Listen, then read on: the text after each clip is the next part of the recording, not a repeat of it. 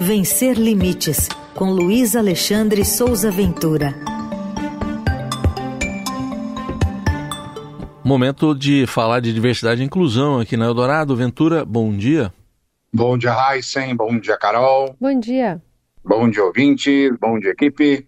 Bom, nosso primeiro assunto é a nova lei de cotas. A gente vai colocar um trechinho do presidente Lula aqui, que sancionou ontem a lei que atualiza a política de cotas nas instituições federais de ensino. Entre as mudanças estão redução da renda familiar exigida para a reserva de vagas e também a inclusão de estudantes quilombolas como beneficiários das cotas. O texto sancionado também determina que a lei seja monitorada anualmente e avaliada a cada 10 anos. As mudanças serão aplicadas já a partir da próxima edição do Sistema Seleção Unificada, o SISU, que vai ser agora em janeiro do ano que vem. E, de acordo com o presidente, a lei possibilita a derrubada de um mito nacional. A gente vai ouvir. Hoje vemos jovens negros, pardos, indígenas, pessoas com deficiência, filhos e filhas da classe trabalhadora, colorindo os espaços que antes estavam fechados para todos eles. E a representatividade avançará ainda mais com a inclusão dos quilombolas entre os grupos beneficiados pela nova lei de cotas. Isso nos diz duas coisas. A primeira é que a desigualdade no Brasil é uma realidade histórica. E a segunda coisa é que é possível superá-la com políticas públicas eficientes de inclusão social. Esses jovens estão demolindo um mito propagado pelas elites que sempre tiveram livre acesso às melhores instituições do Brasil e no exterior. O mito de que a chegada dos cotistas ao ensino superior faria cair a qualidade da educação. Bom, está aí a fala do presidente e em relação às pessoas com deficiência na lei de cotas, né, atualizada agora, o que, que você destaca, Ventura? É, pois é, né? A, tem dois pontos importantes aí a respeito dessa novidade, né? Além da inclusão dos quilombolas, tem todos esses grupos, estudantes de escola pública, pretos, pardos, indígenas, oriundos de família com renda inferior a um salário mínimo, é, e estudantes com deficiência. Primeiro ponto é que em todos esses grupos há pessoas com deficiência. É importante sempre lembrar dessa transversalidade. E a outra questão aqui diz respeito especificamente ao percentual de pessoas com deficiência e as reservas de vagas para as pessoas com deficiência. Tem um, um trecho bastante importante dessa lei que é muito necessário que a gente lembre na hora de pensar na vaga para a pessoa com deficiência aí pela lei de cotas. É, aí diz, ó, tem 50% de vagas por curso e turno reservadas aos estudantes de escola pública e o novo texto prevê uma metodologia de atualização anual nos percentuais raciais e de pessoas com deficiência, de acordo com as estatísticas populacionais, para o cálculo da proporção de vagas gerais e das reservas que serão destinadas para esses grupos. E aí, a gente primeiro precisa lembrar: não é um percentual fixo. Não adianta vir com a ideia de que eu tenho X% fixo de vagas para pessoas com deficiência na universidade, porque não é assim. E a segunda questão é que a gente vai lembrar sempre aqui de que a quantidade de pessoas com deficiência no Brasil ainda é um número nebuloso, ainda é uma incógnita.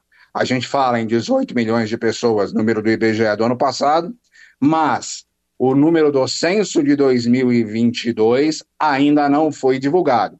Portanto, a gente não sabe exatamente quantas pessoas com deficiência tem no Brasil e por isso a gente não sabe de que maneira a pessoa com deficiência vai efetivamente ser incluída na universidade.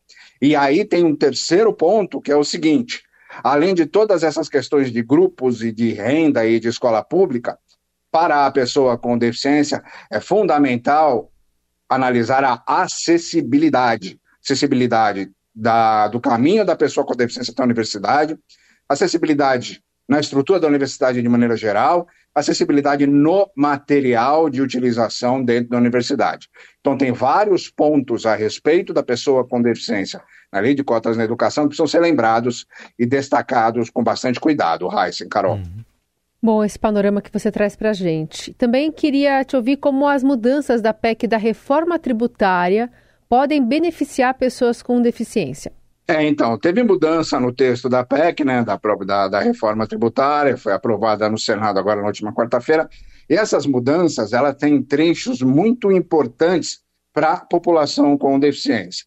A gente falou aqui na rádio em julho, o episódio 96 da coluna Vencer Limites, a respeito das isenções para pessoas com deficiência e como elas seriam diretamente afetadas aí pela reforma tributária. Mas, naquela época ainda não era possível a gente especificar como que isso ia funcionar e se realmente haveria uma continuidade nessa questão das isenções.